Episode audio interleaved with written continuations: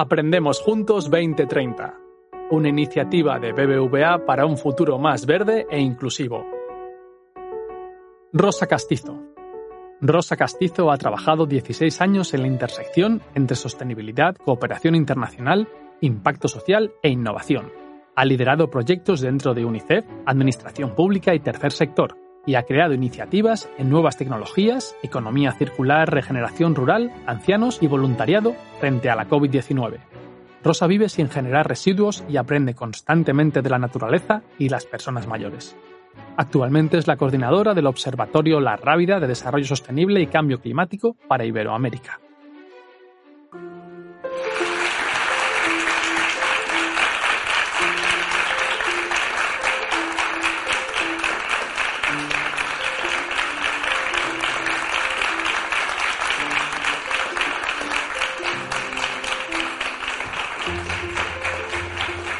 Cuentan que los astronautas cuando viajan a la atmósfera sienten que todo cambia, sienten un cambio de conciencia cuando ven a la Tierra como un punto azul pálido en medio del vacío.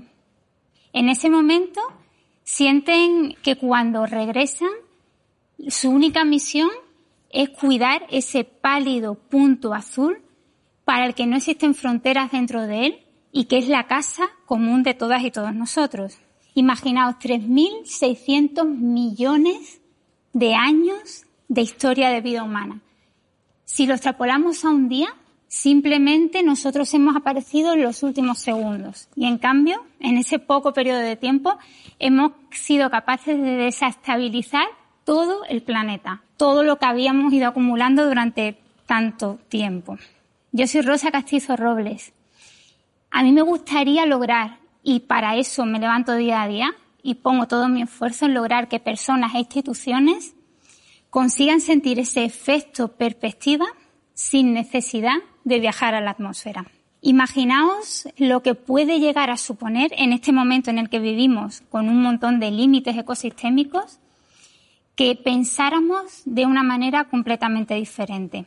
Aprendemos muchísimo de la naturaleza y de las personas mayores. Y en ese aprendizaje me encantaría que me acompañarais hoy y que me dijerais, pues, qué os gustaría saber. A mí me preocupa muchísimo que teniendo esa serie de límites lo hayamos sobrepasado y cuando yo me enteré que teníamos cada una, cada uno y una de nosotros tenemos un presupuesto ambiental anual que íbamos gastando antes de tiempo, el presupuesto ambiental de todo el año, en mi caso, yo me lo gastaba en abril. Yo decía, bueno, ¿y el resto del año? ¿Qué pasa el resto del año? ¿A costa de qué presupuesto ambiental estoy viviendo? Si es limitado. Cuando me paré a pensar eso, eh, decidí que tenía que cambiar la manera en la que vivía, porque estaba trabajando en temas ambientales desde hacía 15 años y en cambio mi presupuesto ambiental era y vivía a costa de otras personas, otras especies u otras generaciones que vendrían. En ese momento decidí pues vivir sin generar residuos. Hace ya muchísimos años que no genero ningún tipo de basura y la orgánica la composto. Eh, también decidí hace unos cuantos menos años dejar de volar y entro ya en el cuarto año sin, sin volar. Y empecé a decidir bajar mi huella en todo lo que hacía. Incluso creo que soy eh, la única persona quizás que ha recorrido las 28 provincias de España con mayor riesgo de despoblación en un vehículo eléctrico de los antiguos, de esos que hay que ir a 25 kilómetros por hora para no comerte toda la batería. Y eso me permitió ir a, esa poca velocidad, me permitió poder aprender y ver más de cerca a muchísimas personas mayores y a mucha naturaleza de esa España vaciada que llaman y que está llena de, de tanto, ¿no? Ante todo, muchísimas gracias por estar acá, por darnos lo más preciado que tenéis, que es vuestro tiempo.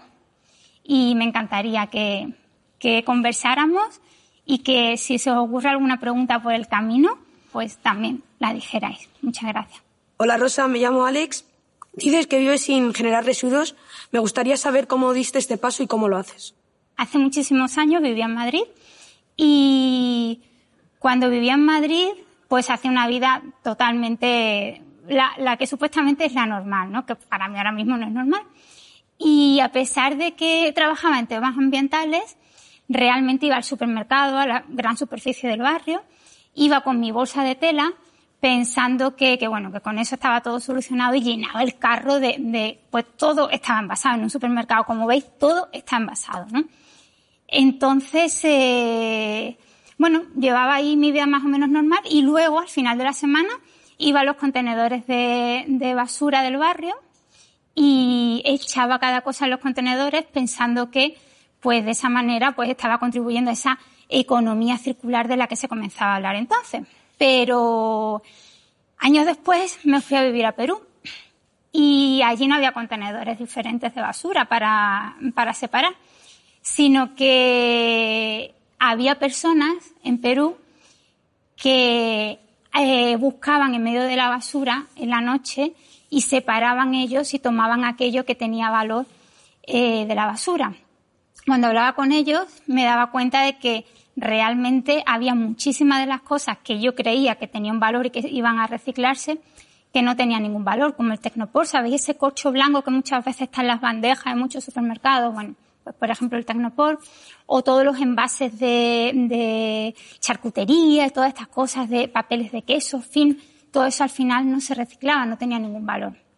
Y, les preguntaba cuánto le pagaban y apenas le pagaban unos céntimos por eh, recoger toda esa basura. Entonces me di cuenta de que realmente estaba simplemente por no ir a un mercado de barrio el sábado, que era lo más maravilloso del mundo y que os invito de verdad que vayáis, a hablar con el frutero, la frutera, a comprar las cosas locales e ir a una gran superficie por supuestamente ahorrarme algo que al final no me ahorraba, estaba contribuyendo a, pues, a simplemente ensuciar más el planeta cuando me, me, paré a pensar que realmente qué es lo que, o sea, todos esos envases que tenemos, si os fijáis, eh, requieren energía y agua para ser fabricados, transporte para ser transportado y luego en el proceso de reciclaje necesitamos también energía y agua y mucho más esfuerzo humano para ser reciclado. Entonces, una cantidad de recursos para que, para al final eh, yo tener algo envasado en vez de llevar mi propio envase y comprarlo así. Entonces, simplemente eh, por esa razón decidí comenzar a reducir residuos. ¿no? Y además te das cuenta, en América Latina precisamente, te encuentras bolsas de plástico volando desde la Guajira colombiana hasta la superficie del Amazonas. Te encuentras en todos los lugares basura porque, porque no hay muchas veces esa capacidad de gestión que aquí nos creemos que sí tenemos. El tema es que cuando empezaron los envases eh, de un solo uso, quizás teníamos capacidad para gestionarlos, pero ahora mismo hay tantos, hay ya tantos envases que no hay capacidad material de poder gestionarlos a la velocidad que se necesita. Entonces necesitamos pensar en reducir esa cantidad. Así fue como, como comencé. Y si os fijáis, el plástico, nos enfocamos muchas veces en el plástico, ¿no? El plástico per se no es que sea malo. El plástico es un estupendo eh, invento de la humanidad que puede tener un montón de formas, un montón de colores y servir y durar muchísimos años. Puede durar 700 años. El problema es cuando algo que puede durar para siempre lo utilizamos para menos de un minuto, ¿no? Que es la media en la que se utilizan los envases de un solo uso. Así que, ¿por qué iba a, no, tenía razón, ¿no? Generar esa cantidad de envases para simplemente unos pocos minutos. En todos estos años, desde 2012, la verdad es que no, me he encontrado en ninguna situación en la cual eh, no tuviera una, solución para evitar ese envase de un solo uso. Así que bueno, esta es un poco la historia que en realidad tampoco la veo muy meritoria, porque si pensáis en vuestros abuelos y abuelas, llevaron décadas y décadas y décadas y muchos de nosotros lo veíamos también cuando éramos muy pequeños sin utilizar envases de un solo uso. Y como a mí me dicen cuando, cuando hablo con ellos y con ellas, los tomates sabían a tomate y las cosas que estaban eh, realmente no en estado natural conservaban el sabor muchísimo mejor, ¿no? Hola Rosa, soy Valeria. Eh, yo en casa lo único que hago es reciclar papel y plástico. ¿Qué puedo hacer para reducir más mi huella ecológica? Pues mira, me encanta que me preguntes eso, pero fíjate la misma pregunta que has hecho ¿Has dicho que recicla papel y plástico? Sí, papel y plástico.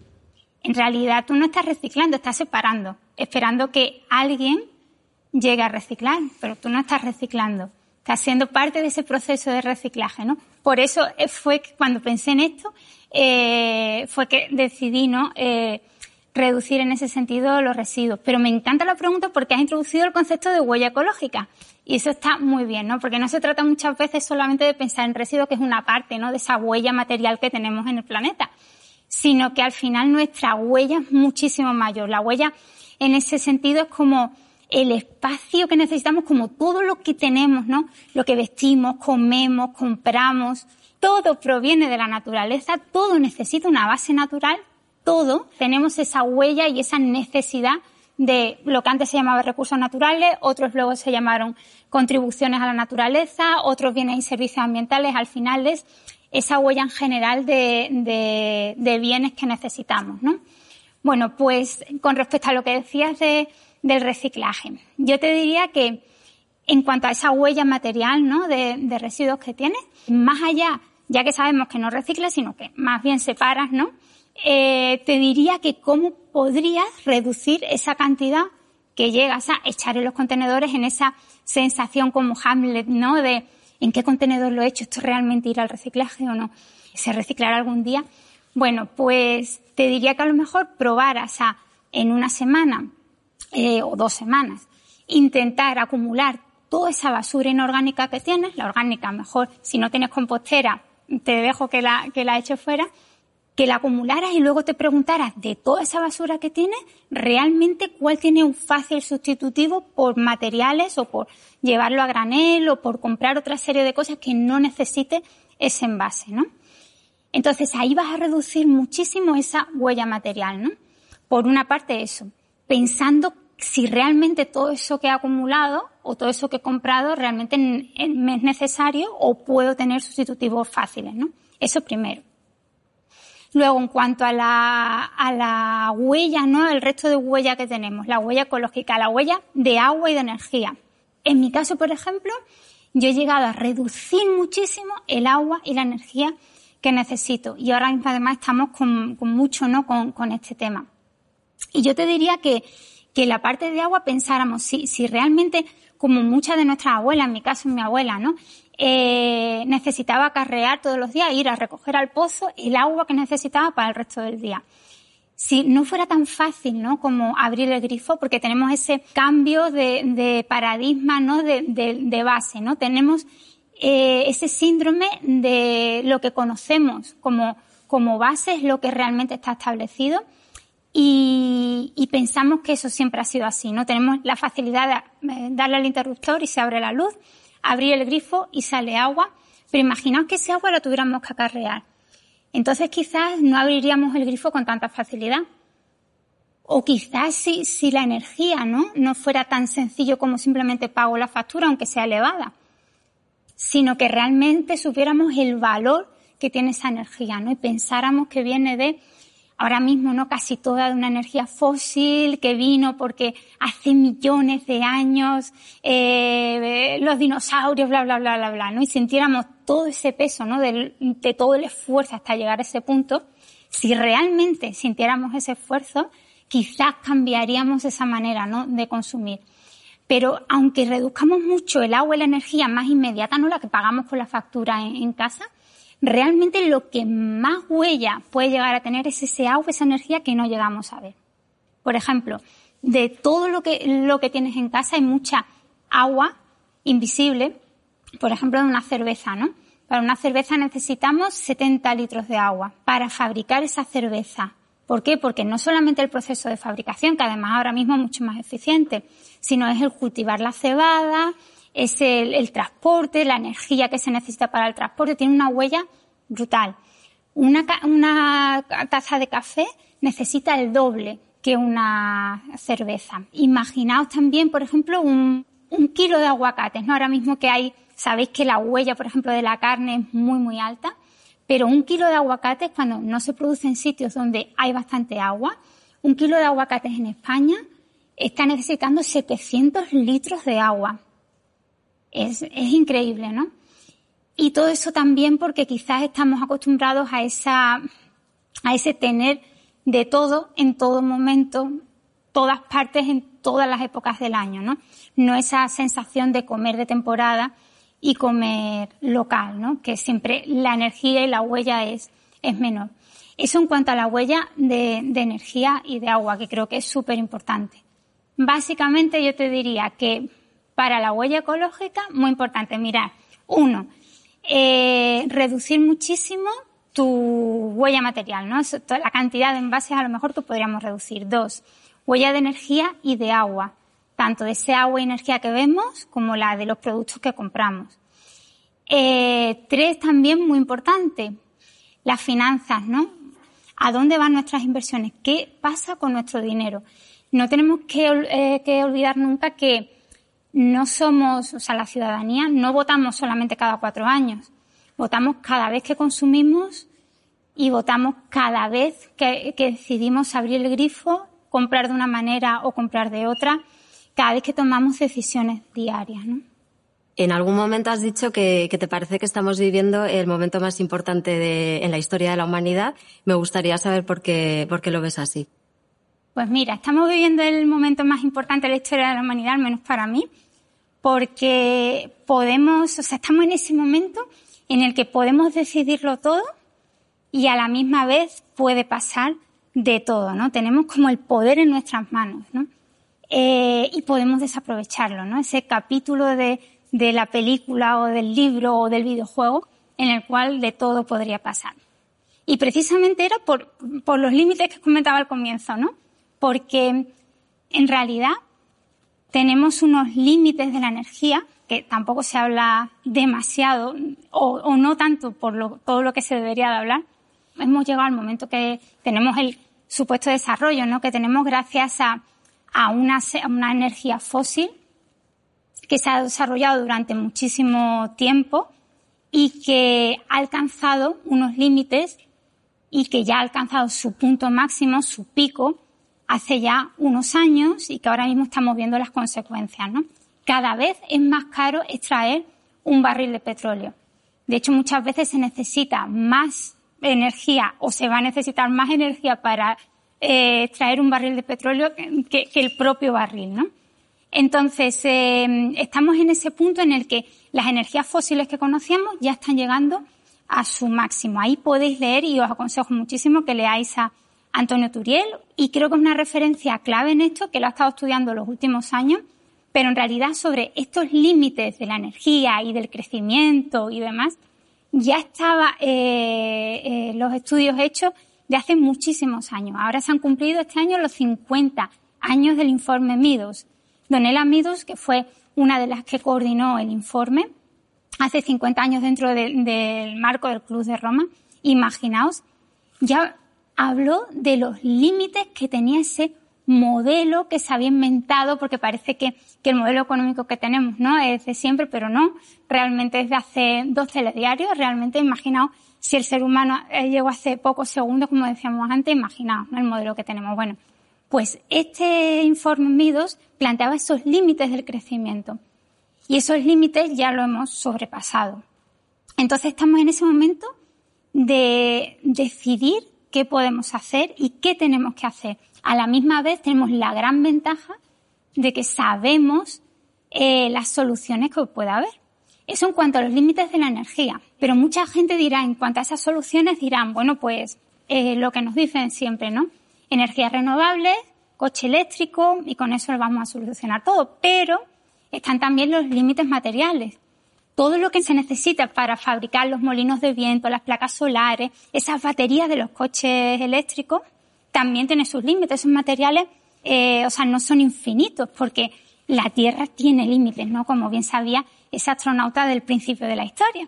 Eh, y entonces, eh, en esos límites de, los materiales nos encontramos para esas soluciones que decimos de, coche eléctrico, de, de energías renovables. Con lo cual, tampoco eso va a ser eh, infinito, ¿no? Eso por otro lado. Y ahí os recomiendo muchísimo a Alicia Valero, que lleva estudiando esto durante bastante tiempo. Y por otro lado tenemos los límites de los ecosistemas, que esto cuando yo me di cuenta hace, eh, Pues mira, en la primera charla que yo vi de Johan Rockström, que si no me equivoco fue en 2010, un año después de que, eh, que publicara su, su libro ¿no? y su estudio sobre límites de los ecosistemas, que por cierto él saca una bola del mundo como esta. En esos límites de los ecosistemas ellos plantean que realmente hay, por una parte, una serie de presiones ¿no? para la Tierra, y ahí lo grafica muy bien en su charla, y por otro lado hay una serie de límites que el que ahora mismo hablamos más es el cambio climático, pero fijaos que no es el que estamos peor. Estamos muchísimo peor en biodiversidad. Biodiversidad estamos explotando muchísimos puntos de inflexión. Y estamos abriendo la, capacidad que tiene la Tierra hasta que la estamos deshinchando poco a poco, ¿no? Tenemos la pérdida de biodiversidad, tenemos los ciclos del nitrógeno y del fósforo, que estamos peor incluso que en cambio climático. Este año ya sabemos que hemos sobrepasado también el límite del agua dulce y poco a poco la vamos deshinchando, ¿no? Y la seguimos aplastando porque además está silenciosa. Los océanos en silencio van capturando nuestro CO2 y no dicen nada ni cobran nada por ello. Los árboles también, los bosques, el Amazonas, esos puntos de inflexión que también Johan Rockström tuvo otro estudio sobre eso, son puntos que están relacionados y que el problema que ahora mismo estamos teniendo, y por eso creo que es el momento más importante de la historia humana, es que sabemos la relación que existen entre ellos, sabemos y tenemos cuantificados esos límites, pero lo que no sabemos es si tocas un botón, hasta qué punto el resto de, de procesos se van a desencadenar. Es un poco como la salud humana, es un poco eso, la Tierra es un organismo vivo y la seguimos aplastando, ¿no? el límite de biodiversidad, de ciclos de nitrógeno y fósforo y la acidificación de los océanos, además del de cambio climático, están muy relacionados con la agricultura, muy relacionados con la manera en la que comemos. Entonces, realmente estamos en ese punto en el cual sabemos las soluciones, sabemos los síntomas y tenemos cada vez menos tiempo porque sabemos que algo puede llegar a acelerar otra cosa, que es el momento en el que estamos viviendo. Eh, se están acelerando demasiado todos esos límites que pensábamos que, que iban a llegar más poco a poco, ¿no? Eh, firmamos esa Agenda 2030 en 2015, pero cuando me di cuenta de que esos objetivos, ¿no? Que están muy bien para la, para la forma de trabajar, es lo bonito de la Agenda 2030, que trae una manera diferente de trabajar pero hasta qué punto todos esos objetivos son suficientes. Entonces sí que tenemos la llave en nuestras manos para transformar ese momento de, supervivencia de nuestra especie en algo realmente factible, ¿no? Con todo este reto que nos estás dibujando, ¿por dónde crees que habría que empezar? Y más allá, eh, ¿crees que hay alguna solución mágica? Bueno, soluciones mágicas la verdad es que no hay, pero la verdad es que lo bueno del momento en el que estamos es que sí que tenemos eh, perfectamente los datos claros, muchas soluciones ya identificadas y precisamente en el, hace unos años en el, en el Observatorio La Rábida que, que dirijo, que trabaja con, con 22 países iberoamericanos, estuvimos analizando un montón de informes que daban soluciones, ¿no? Tenemos, por ejemplo, el, informe Drawdown, que identifica 100 soluciones para frenar el cambio climático. Imaginaos, ¿no? Eso en 2017 ya se sacó este informe y se veían muy, muy claras esas soluciones. Primero, lo que costarían y segundo, el beneficio, el impacto positivo que podrían llegar a tener. Luego también está el, informe de Asgupta que salió hace un par de años sobre biodiversidad. Eh, tenemos un montón de informes de Naciones Unidas, del World Economic Forum. Tenemos un montón de, informes que dan opciones, ¿no? De, soluciones que precisamente nosotros estuvimos viendo cuáles de todas, qué puntos comunes había en todas ellas. Y había algo muy, muy claro, que era eh, los sistemas alimentarios, la transformación de los sistemas alimentarios. Y la transformación de los sistemas alimentarios no es solamente irse al, mercado a comprar local, ¿no? Es de todo, desde cambiar de dieta hasta soluciones basadas en los ecosistemas de restauración, hasta soluciones sociales en la base de la pirámide, hasta soluciones de diversificación ¿no? de, de esa producción alimentaria y sobre todo reducir el desperdicio alimentario. no olvidemos que la tercera parte de lo que producimos, eh, más de 30 veces la superficie de España, se desperdicia al año en, en, comida que no se va a llegar nunca a comer, ¿no? Mientras cada cinco segundos se está muriendo un niño de hambre, ¿no? De desnutrición. O sea, tenemos ese balance tan, tan, por eso cuando la gente me dice, no, yo me dedico a lo social, no a lo ambiental, es que, es que estamos todos, ¿no? Relacionados en el mismo nivel, ¿no? Entonces, eh, como solución mágica, no es una solución mágica, pero es verdad que trabajar en sistema, en transformación de sistema alimentario puede llegar a, tener un, efecto de impacto positivo en muchísimos temas. En, por ejemplo, en pérdida de biodiversidad. La mayor causa de pérdida de biodiversidad es la forma en la que producimos alimentos. Igual los ciclos de nitrógeno, igual la acidificación. Entonces, el trabajar en los sistemas alimentarios puede ayudar a hinchar un poquito más, ¿no? Eh, esta, esta pelota, a hinchar, eh, a, poder restaurar y regenerar mucho más allá la tierra y sobre todo algunas soluciones dentro de, esos sistemas alimentarios, la agricultura regenerativa. Ya tenemos que llegar a pensar que no podemos sostener eh, este sistema que tenemos degradado. Eh, cuando hablamos de sostenibilidad parece que es sostener lo que ya tenemos. No queremos sostener una, una pelota así, un planeta así, con los servicios que nos puede dar y que además se va deshinchando cada vez más. No queremos sostener esto, necesitamos regenerarlo necesitamos pasar a otro estadio diferente, no vamos a poder recuperar lo que hemos perdido, pero podemos regenerarlo y transitar hacia otro eh, modelo distinto, ¿no? Y con esa lógica de regeneración, por ejemplo, está la agricultura regenerativa. La agricultura regenerativa ya no solamente cultiva alimentos mejores, sino que también lo que hace es capturar, hacer que, el suelo capture CO2 y de esa manera, capturando ese, ese CO2, se convierte ese suelo eh, es más rico en materia orgánica, por un lado. Segundo, menos dependiente de fertilizantes. Ahora mismo estamos viendo cómo eh, la alimentación está completamente dependiente de, energías fósiles. Primero, para el transporte. Segundo, por los fertilizantes, ¿no? Tenemos todos los fertilizantes químicos que lo que hacen es matar poco a poco el suelo, matar esa materia orgánica, con lo cual estamos dependientes todo el rato de insumos externos, en vez de hacer a la agricultura que no es más que, esa agricultura que tenían nuestros abuelos y abuelas, hacerla completamente autónoma y no dependiente de, insumos externos. Eso es lo que necesitamos, este tipo de soluciones son las que necesitamos para estos cambios ¿no? y esos momentos de transición socioecológica que tenemos, porque realmente, eh, y eso lo hemos visto también en momentos de pandemia, tenemos que pensar cada vez más en local, intentar dar soluciones que se adapten ¿no? a cada uno de los territorios y que respondan a las necesidades de los distintos territorios. ¿no? En esta parte ¿no? de, soluciones, a mí me gustaría muchísimo mencionar, si no lo conocéis, el, el enfoque de, de Kate Raworth, que saca este modelo ¿no? de, economía donut o economía rosquilla, ¿no? como le decimos también en América Latina, que aunque el primer estudio no lo publicó en 2011, luego ha estado perfeccionándolo más y ahora mismo además eh, está muy muy conectado con, con, un laboratorio que hace que esa, esa economía rosquilla pueda estar eh, en distintos territorios del mundo, ¿no?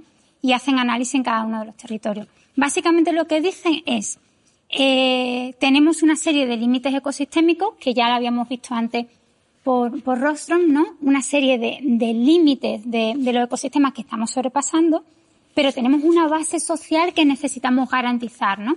Entonces al final tenemos unos límites y por, por, otra parte una base social. Y dentro de ese espacio, dentro de, entre los límites, por un lado, y entre la base social, tenemos un espacio que es como un donut, en el cual podemos desarrollarnos de manera justa y segura.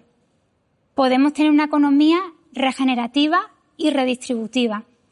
Y pensar en ese sentido que si nuestras vidas no están dentro de ese donut, si nuestros proyectos están dentro de ese donut, si nuestras instituciones están dentro de ese donut, puede ser un marco muy bueno para ver si, si tenemos esa capacidad de resolver de manera regenerativa el reto en el cual nos encontramos, ¿no? Que es vivir eh, dentro de los ecosistemas garantizar un mínimo social, ¿no? Para todos y todas y pensar qué es lo que, consideramos como bienestar, ¿no?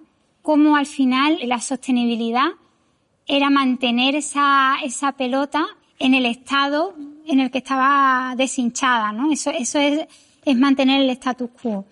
Cuando hablas de regeneración o desarrollo regenerativo, al final es trabajar para volver a un estado o sea, diferente, transformar el estado actual en sus seis componentes. Y para desarrollo regenerativo, os, aconsejo muchísimo que leáis o veáis a Edward Muller y a Christian Wall, ambos, ¿no?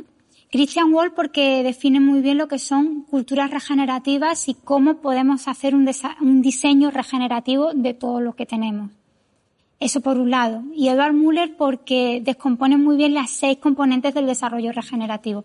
Que no solamente trabajar en naturaleza, es trabajar en la sociedad, en la economía, es trabajar en la ética, es trabajar en la política.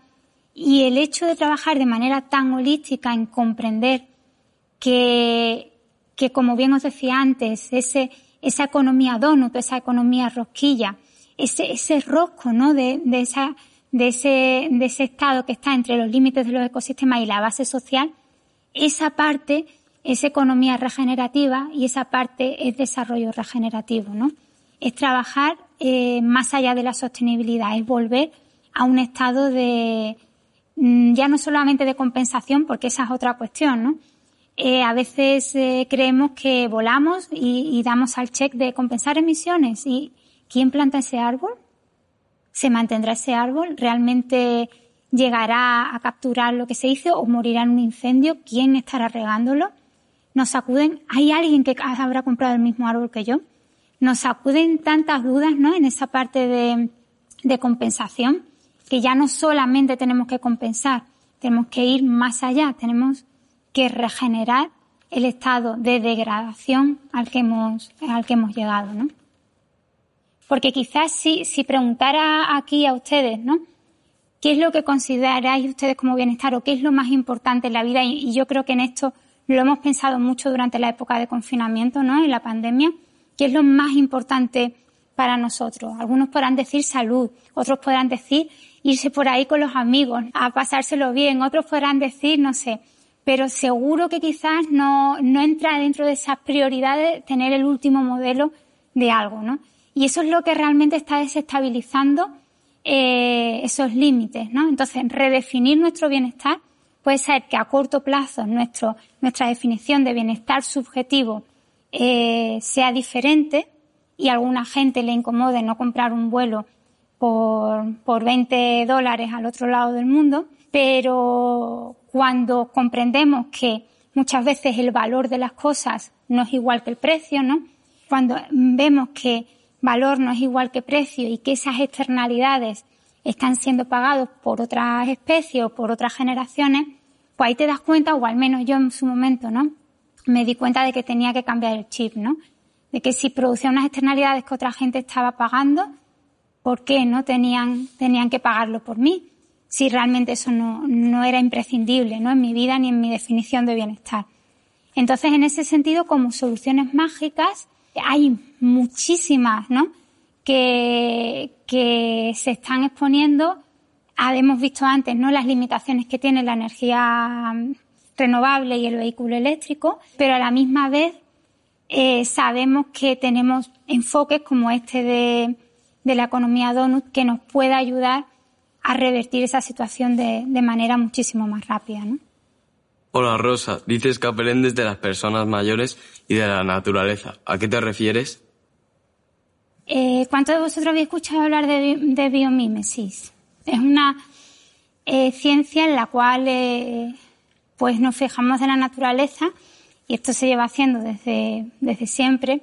Nos fijamos en la naturaleza para poder llegar a hacer soluciones que nos sirven en la vida diaria, ¿no?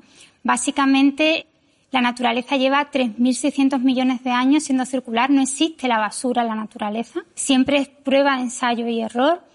Siempre tiene resiliencia, ¿no? Para actuar y eso nos sirve muchísimo para aprender y esto no es nada nuevo, ¿no? Pero yo también aprendo en la naturaleza, ¿no? Por otro lado, cuando voy recogiendo plásticos o residuos ahí en, la playa, por ejemplo, o en el monte, cuando veo un residuo, en fin, hay algunos además especialmente valiosos como los globos, los globos que dejamos, ¿no? que, que se quedan en la naturaleza, que no sé si sabéis que los globos es la máxima causa de mortalidad no, de, no natural de los pájaros. Eh, detrás de cada residuo hay una persona que lo deja, otra persona que lo ha visto antes que yo, o muchísimas personas que lo han visto antes que yo y piensan que no es asunto suyo. Y evidentemente al final siempre le echamos la culpa a instituciones que deberían de recogerlos y no los recogen y tal. Pero cuando no los recogemos y pensamos que realmente no es parte nuestra, no es eh, algo que nos incumbe, eh, es parte de, no considerar tampoco nuestra casa, ¿no? Este, este planeta en el cual vivimos, ¿no? Eh, también aprendo en la naturaleza por eso, ¿no? De las reacciones de las personas humanas con el resto de, personas. Eh, aprendo de las personas mayores, te diría porque mi abuelo nunca habló de sostenibilidad. Nunca habló de sostenibilidad en sus más de 90 años Mm, yo nunca le escuché la palabra sostenibilidad y menos regeneración. Pero en cambio, con su manera de vivir día tras día, enseñaba muchísimo más de la sostenibilidad que muchísimas personas que a lo mejor lo podemos saber porque nos lo explican las escuelas, pero que en cambio no tienen esa experiencia ni esa conciencia no vital. Y creo que de todas maneras el, el hecho de vivir ¿no? de, de esa forma, ¿no?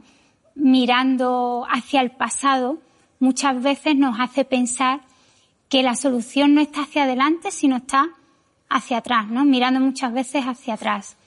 Durante la pandemia, no sé, ustedes, por ejemplo, vosotros, por ejemplo, que estáis ahí, ¿cómo sentíais en el confinamiento?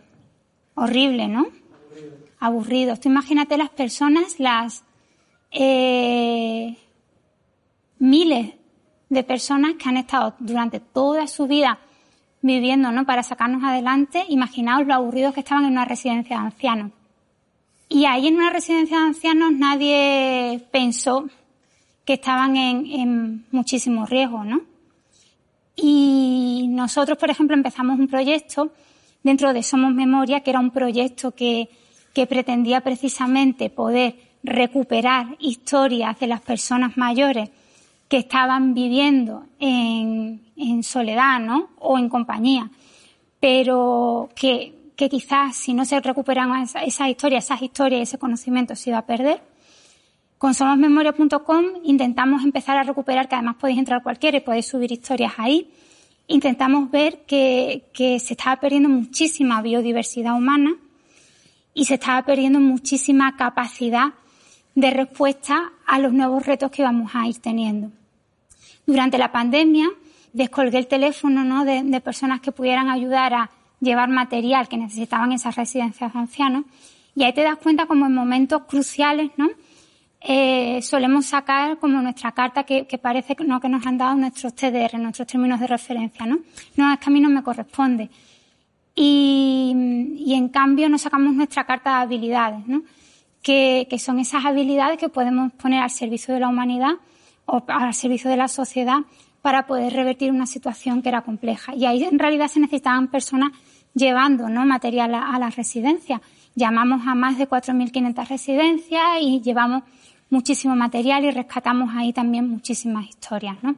Creo además que esa, esas personas mayores que resisten en los pueblos, ¿no? y ahí he tenido la suerte hace ya muchos años cuando eh, compartía una gran etapa de mi vida con un físico extraordinario que, que además no me, me abrió la puerta de, de la casa de, de, su abuela, que vivía en un pueblo de, que apenas vivían cuatro personas, ¿no? En Castilla-La Mancha. Creo que, que como, como, como ella había muchísimas personas y he visto, ¿no? Que hay muchísimas personas mayores que resisten en esa España vaciada y que si no recuperamos sus historias, su manera de entender la vida, esa forma de, de poder ser resilientes ¿no? ante los cambios, la vamos a perder. ¿no? Lo que queremos es rescatar esos saberes de las personas mayores que se están perdiendo a lo largo de, del tiempo, ¿no? esa biodiversidad humana que perdemos a pasos acelerados. Y esto es en todos nuestros pueblos rurales, en la selva, en comunidades indígenas, Porque al final podemos llegar a tener bancos de semillas, pero si no sabemos cómo cultivarlas, si no tenemos respuestas a la emergencia social y ambiental, imaginaos, ¿no? Hola Rosa, soy Carolina, profesora y directora de secundaria y de bachillerato. ¿Crees que en las escuelas se está enseñando las habilidades necesarias para que la infancia pueda afrontar la situación de emergencia actual? Pues mira, Carolina, creo sinceramente que, no tanto, ¿no? No sé qué opinas tú porque tú estás ahí en el día a día, ¿no? Y conociendo ahí a, las personas y me encantaría saber ahí de la primera fila qué opinan también. Os recomendaría muchísimo, ¿no? Que pudierais leer o ver a François Vallée. Eh, personalmente, por ejemplo, eh, creo que, lo que más me ha aportado habilidades en la vida eh, ha sido el clown y la narración oral, ¿no? Me ha, me ha abierto muchísimas habilidades para entender lo que sucedía para poder afrontar situaciones, no sé, que se salen de lo común, ¿no? Y ahí François, que precisamente es narrador oral, filósofo y estudia mucho, ¿no? Y, trabaja en la universidad, eh, habla muy bien de, cómo tenemos que favorecer mucho más habilidades, enseñar menos al individuo y enseñar más al grupo, ¿no? intentar pensar más en, colectivo, porque somos más resilientes como grupo que como individuos de manera concreta, ¿no? Y en ese sentido, también habilidades, o sea, en, el, momento actual quizás nos va a servir muchísimo más saber de cómo plantar, ¿no? Cómo cultivar un huerto, que saber la, lista de los reyes godos, desde luego, ¿no? Eh, nos va a servir mucho más ser personas más eh, humanistas, ¿no? O más que, sepan muchas habilidades, que se puedan enfrentar a, muchas situaciones, más que una hiperespecialización, que es lo que hemos conseguido durante los últimos años. ¿no? Si os fijáis, hemos, nos hemos hiperespecializado tanto, tanto que, que, como os decía antes, ¿no? sacamos nuestros términos de referencia, esto no nos corresponde en vez de pensar qué es lo que realmente nos conecta eh, con el momento actual y cuáles son nuestras habilidades reales, ¿no? En ese sentido pensar más en el ikigai, ¿no? Ese punto en el cual confluyen lo que sabemos hacer mejor, lo que nos gusta y lo que amamos hacer, lo que incluso no nos retribuye y nos permite vivir y, aquello que el mundo necesita. Entonces, en ese punto eh, confluye realmente lo que podemos aportar más y además lo que disfrutamos más. Y quizás conectamos muy poco con ese con ese Kigai y en ese sentido tenemos las habilidades que que pueden que no se respondan tanto al, al momento actual. ¿no? Y esto de la, de la hiperespecialización también lo vi mucho el tiempo que estuve ¿no? en Silicon Valley, dentro de Singularity University, que estábamos ahí en el campus de la NASA, rodeados ahí, bueno, 90 personas de, de 47 países, que íbamos a, a utilizar las tecnologías exponenciales para aplicar soluciones concretas y, frenar el cambio climático, ¿no? Fijaos, ¿no? Tremendo, tremendo reto. Y ahí quizás el sacar la hiperespecialización que cada una de, nosotros y nosotras teníamos eh, pudo ser un limitante para pensar de manera orgánica como grupo, ¿no? Plantear soluciones de manera orgánica como grupo y pensar que ahí vimos también esa limitación de, la, de las tecnologías, porque pensaba en ese momento, ¿no? La, eh, un poco se pensaba que, que podíamos crecer, ¿no? Que las tecnologías podían crecer de manera indefinida. Y tenemos ese límite material que, que teníamos antes. Así que creo que, que sí, respondiendo a tus preguntas, eh, hay muchísimas habilidades que deberíamos de poder potenciar y además vosotros y vosotras como profesores y profesoras tenéis el privilegio de poder eh, formar y poder acompañar a la generación que en este momento tiene la llave de todo, porque dependemos de ustedes en parte. Y creo que, que esa responsabilidad que tenemos es, es, brutalmente bonita a la misma vez, a la misma vez que brutalmente complicada, ¿no? Si no lo hacemos de manera conjunta. Hola Rosa, soy Esteban. Em, me pregunto que con tantas inundaciones, sequías, olas de calor, ¿cómo podemos hacer que estas noticias no nos paralicen? Pues bueno, quizás eh, ese siempre es el punto ¿no? en el que nos encontramos ahora. Eso, ese punto en el cual eh, con las noticias no generar ecoansiedad, que, se llama no con este término, porque además eh, muchas veces en las generaciones más jóvenes, como decía antes, ¿no? Todo depende, o sea, todo lo que tenemos, lo que vestimos, comemos, compramos, todo depende de la naturaleza, pero también nuestra salud, ¿no? Mental y, física. Y de esto Fernando Valladares también os recomiendo muchísimo que lo leáis y lo consultéis. Ha escrito mucho, ¿no? Que esa relación entre la salud física, la salud individual, la salud mental y eh, cómo la biodiversidad nos conecta también con esa salud planetaria, ¿no? Entonces, esa, esa ecoansiedad que nos puede generar muchas veces tener tanto conocimiento de, lo que sucede y, no tener soluciones eh, tangibles y factibles ¿no? que podemos aplicar para el día a día, puede ser que nos inmovilice, ¿no? como bien dice pero a la misma vez tampoco podemos dejar de, decir la realidad que tenemos, ¿no? Y en esto, la ventaja que tenemos en este momento es que eh, nunca ha habido en la historia tanta evidencia científica. Los científicos, de hecho, y científicas ya se están cansando, ¿no? De, decirlo una y otra vez, y hay movimientos como el de rebelión científica, que quizás habéis escuchado hablar, que cada vez va a ir cobrando mucha más, eh, mucho más impulso.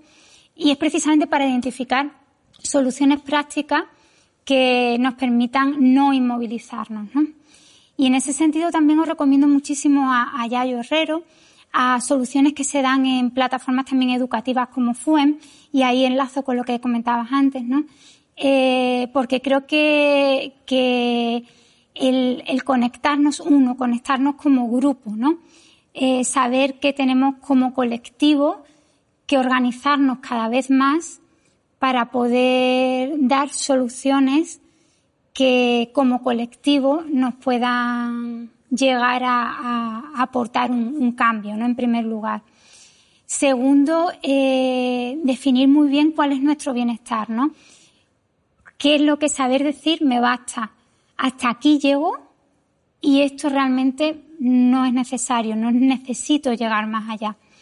Y ese, ese saber decir me basta y ese saber eh, hasta dónde llegan mis límites personales, también eh, nos puede llegar a, dar soluciones concretas en las que podernos mover, ¿no?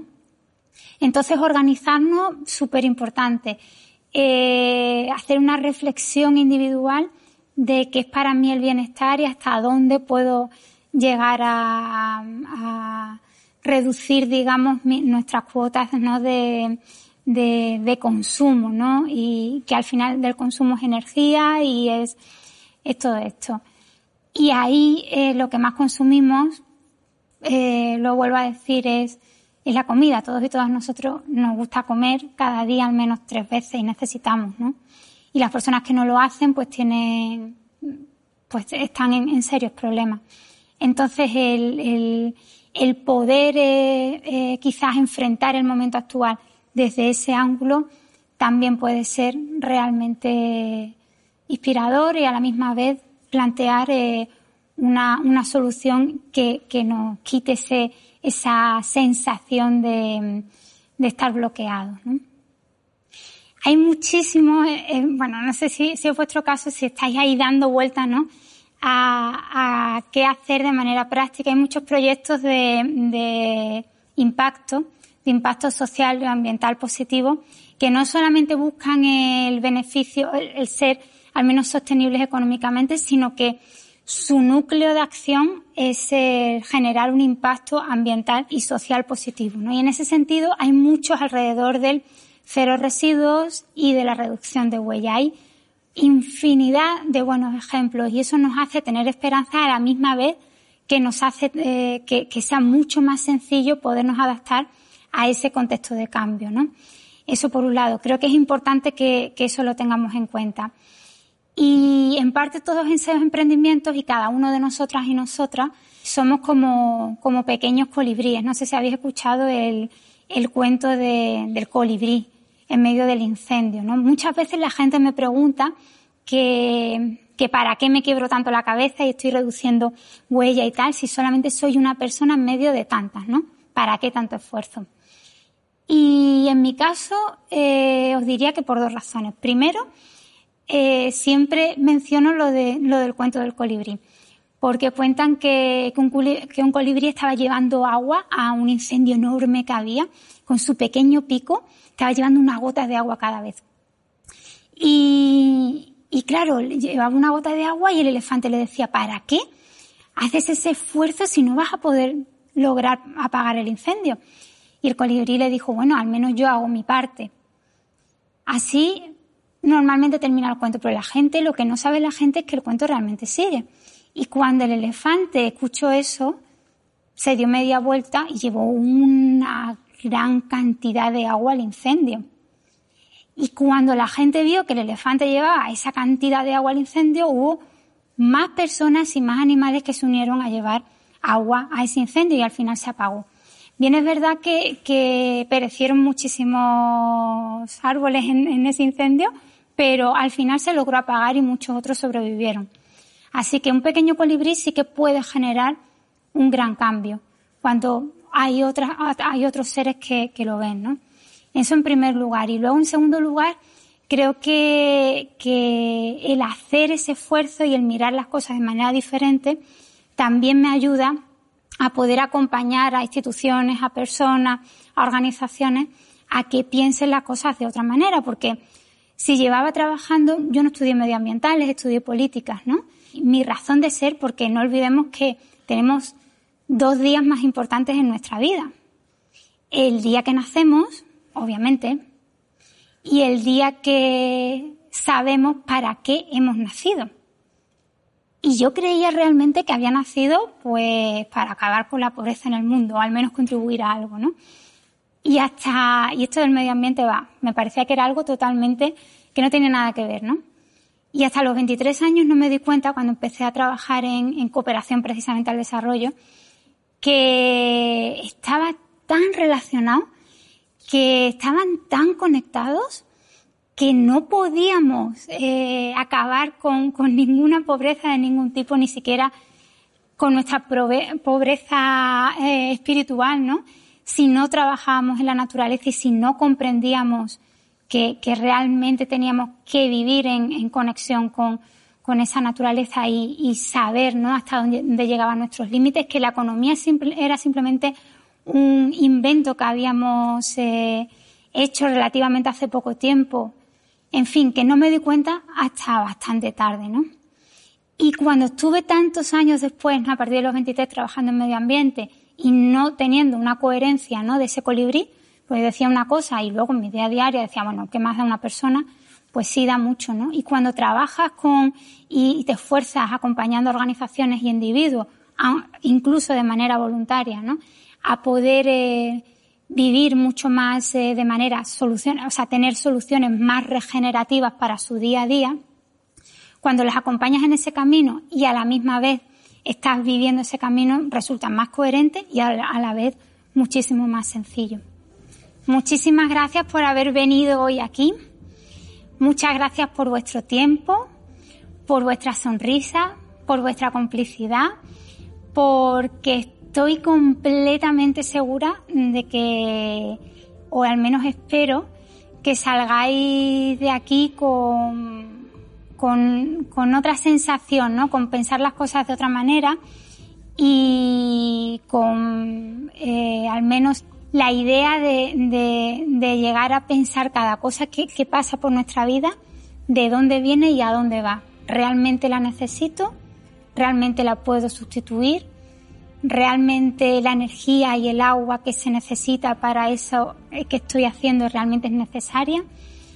En fin, creo que, que como decíamos, ¿no? Tenemos eh, dos días más importantes en nuestra vida, el día que nacemos y el día que, que sabemos para qué hemos nacido y ojalá que sintáis que ese efecto perspectiva, ¿no?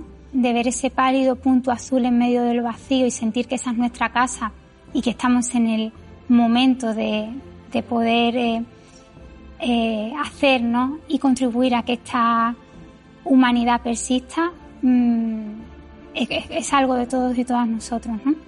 No sé los años que tengo, sé los años que he vivido, o no los años que me quedan, pero los años que me queden eh, estoy aquí para, para lo que queráis. Muchas gracias.